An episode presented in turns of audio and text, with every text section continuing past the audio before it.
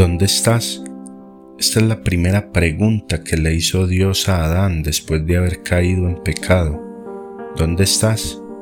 Si lo vemos en cuanto a un lugar, Dios sí sabía que Adán estaba detrás de un árbol escondiéndose de él. Pero en términos espirituales, Dios sabía que Adán estaba en pecado. Entonces, ¿por qué hacerle esta pregunta? ¿Dónde estás? Es aquí donde el Señor extiende por primera vez su misericordia hacia el hombre y le da la oportunidad a Adán de reconocer su pecado y pedir perdón. Pero Adán ya estaba contaminado por el pecado y hace lo contrario y le echa la culpa a la mujer y luego la mujer le echa la culpa a la serpiente. Y de ahí en adelante sabemos las causas del pecado en la vida de los seres humanos. En este podcast vengo a hacerte la misma pregunta a ti. ¿Dónde estás tú? Te digo algo, en esta vida solo tienes dos opciones, o estás en Adán o estás en Jesús. ¿Pero qué significa esto? ¿Cómo puedo estar en Adán o estar en Jesús? Bueno, la Biblia nos dice en el Salmo 51, versículo 4, que todos somos concebidos en pecado, y esto es debido a la transgresión de Adán, pero porque todos somos culpables por lo que hizo un solo hombre, pues Adán fue elegido por Dios como el representante de toda la humanidad, y al caer, pues caemos todos también.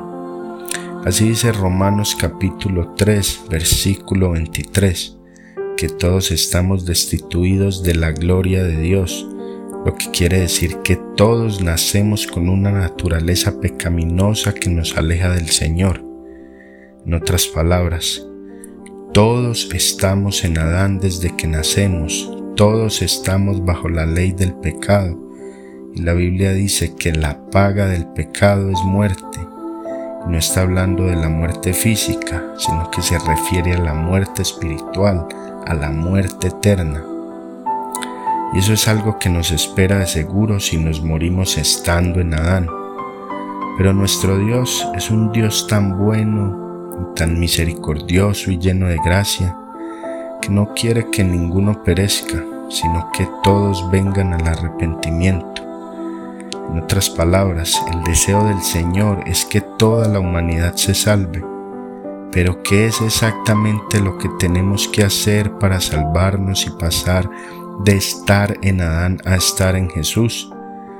Pues la Biblia dice en Juan 3, 3 al 6 que tenemos que nacer de nuevo. El Señor Jesús nos dice, el que no nazca de agua y del Espíritu no verá el reino de Dios. Pero ¿cómo es posible esto si ya nacimos de parto natural una vez? Entonces, ¿Cómo logramos nacer de nuevo del Espíritu y salvarnos? ¿Acaso esto es algo que podamos hacer o lograr nosotros mismos? Tristemente no podemos hacer nada nosotros mismos. No podemos nacer de nuevo cuando querramos y menos cuando nadie quiere nacer de nuevo, porque nadie es bueno, ni uno solo, y nadie busca a Dios tal cual se dice en Romanos 3, 10 al 12, y todo porque nacemos con una naturaleza pecaminosa, que como ya dijimos al principio, nos aleja de Dios y nos hace amar las cosas del mundo antes que las cosas de Dios. Así que el Espíritu Santo es quien nos hace nacer de nuevo para que podamos recibir el regalo de la salvación él nos convence de pecado, de justicia y de juicio. Pero este regalo no llega por ninguna obra que tú puedas hacer, sino que es un regalo por gracia mediante la fe de parte de Dios. Y lo podemos leer en Efesios 2 del 8 al 9 entonces podemos ver que con tan solo creer en Jesús somos nacidos del Espíritu Santo y sellados por Él como garantía de nuestra salvación. Efesios 1, 13. Pero no es tan fácil como eso. Si Dios en realidad quiere que todos vengan al arrepentimiento y que todos se salven, y es tanto su deseo de salvarnos que hasta nos regala la salvación no por obra sino por su gracia, pues ¿por qué no todos se salvan? Pues por lo mismo que acabo de decir ahora, que la salvación es un regalo de Dios por gracia, mediante la fe. Así que tenemos que tener fe para poder tener acceso a esa gracia que te salva a través de la regeneración del Espíritu Santo. Pero ¿cómo obtenemos esta fe? Pues sencillo, se obtiene por el oír y el oír por la palabra de Dios. Romanos 10, 17. El apóstol Pablo hace un contraste entre la fe y las obras en el libro de Gálatas capítulo 2 versículo 16, donde deja claro que la fe no es una obra, así que la fe no es más que un requisito para poder acceder a la gracia que te regala la salvación. Pero fue Juan el Bautista quien mejor lo dijo en Juan capítulo 3 versículo 27, donde dice que nadie puede recibir nada a menos que Dios se lo conceda. Y así es, fue del agrado de Dios concedernos la salvación por medio de la regeneración del Espíritu Santo a toda la humanidad como un regalo de su gracia. Gracia a la cual solamente tenemos acceso por medio de la obra redentora de Jesús en la cruz, mediante la fe que podemos alcanzar al oír la palabra de Dios y sólo así, hermanos, es que podemos ser nacidos de nuevo del Espíritu Santo, no por ninguna obra de justicia y obras de la ley que podamos hacer, sino que teniendo fe en aquel que murió por ti, guardando la esperanza de que nuestra adopción como hijos de Dios será concretada con la redención de nuestros cuerpos y la vida eterna Romanos 8:23. Es aquí donde pasas de estar en Adán a estar en Cristo, y el Señor tiene grandes cosas para aquellos que están en Jesús, como el hecho de que antes de la fundación del mundo, Dios ya había escogido a todos los que estuvieran en Cristo para que fueran santos y sin mancha delante de Él.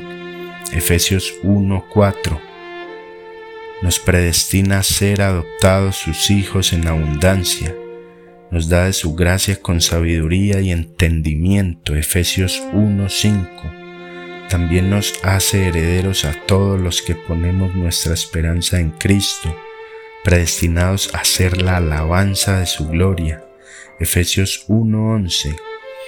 En Él también los que escuchamos y creímos el Evangelio somos sellados con el Espíritu Santo como garantía de la herencia adquirida, que es la redención de su pueblo.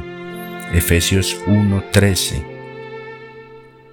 Así que nuestra salvación está asegurada. Son tantos y tantos los beneficios que Dios hace con los que están en Cristo, que este sería un podcast muy largo para abordarlos. Pero todo comienza cuando tenemos fe Solo así podrás ser nacido del Espíritu Santo y accederás a la gracia que el Señor nos otorgó a todos en Cristo, en la cual obtienes el regalo de la salvación a través de la regeneración del Espíritu Santo y la justificación que te exonera de todos los pecados.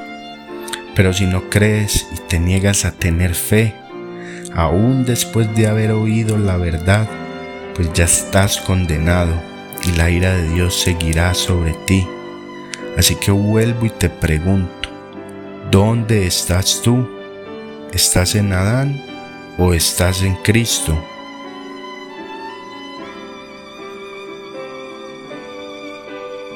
Juan 1, 12 al 13.